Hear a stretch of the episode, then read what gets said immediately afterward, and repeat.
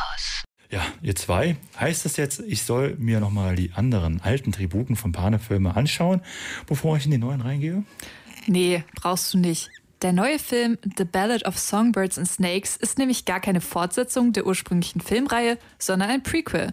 Das Ganze spielt nämlich 65 Jahre vor der Hauptreihe in einem Panem, das noch vom Krieg gezeichnet ist.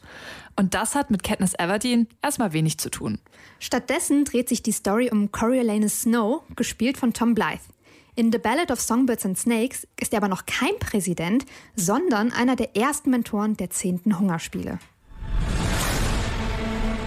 Die Hungerspiele dienen zur Bestrafung der Distrikte.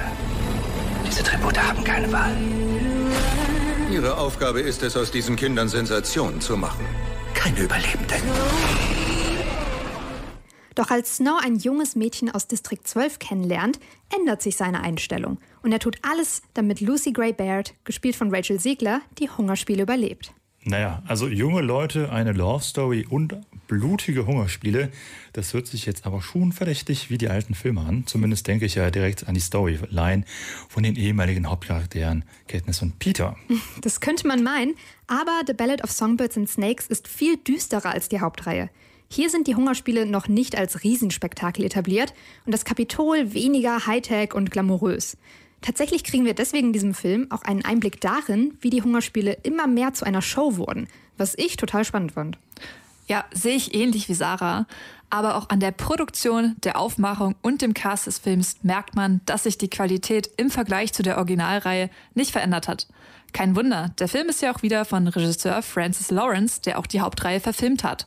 Ja, trotzdem fühlt es sich für mich als Hunger Games Fan aber schon anders an. Kann ich irgendwie verstehen. Als ich mir den Trailer angeschaut habe, habe ich vor allem Jennifer Lawrence und jo Josh Hutcherson vermisst. Aber The Ballad of Songbirds and Snakes hat ja auch einen ziemlich guten Cast, oder? Ja, ich fand's super spannend, Hunter Schafer in der Rolle von Tigris, der Cousine von Snow, zu sehen. Besonders weil Tigris als Charakter auch eine Rolle in den Originalfilmen spielt. Und das Prequel zeigt hier nochmal mehr von Tigris Jugend und ihrer Beziehung zu Snow, was ich als Fan wirklich interessant fand. An sich hätte ich mir aber schon mehr Szenen mit Hunter Schäfer als Tigris gewünscht. Oh ja, Hunter Schäfer kam mir auch viel zu kurz. Aber generell waren, meiner Meinung nach zumindest, viele Nebencharaktere sehr überzeugend. Besonders Jason Schwartzman fand ich als Vorfahren vom Moderator der Hungerspiele wirklich unglaublich unterhaltsam. Aber auch Tom Blythe in der doch sehr schwierigen Rolle von Snow ist mir sehr in Erinnerung geblieben. Hm, das klingt alles nicht schlecht, aber gibt es wirklich einige Performances, auf die man sich in The Ballad äh, of Songbirds, also also gibt es auch wirklich einige Performances, auf die man sich in The Ballad of Songbirds and Snakes freuen kann. Abgesehen vom Cast, würdet ihr sagen, dass sich der Film lohnt oder? Meiner Meinung nach ja. Ich habe mich vom Film wirklich gut unterhalten gefühlt und fand gerade den ersten Teil richtig spannend.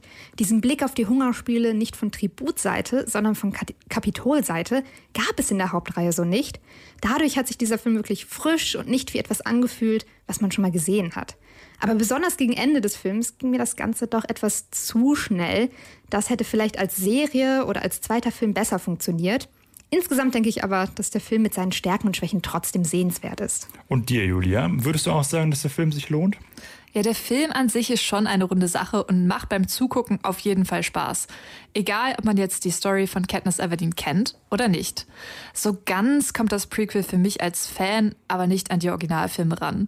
Ja, so richtig in Worte fassen kann ich es auch nicht, aber mir hat da irgendwie das Feeling aus den alten Filmen gefehlt www.kölncampus.com www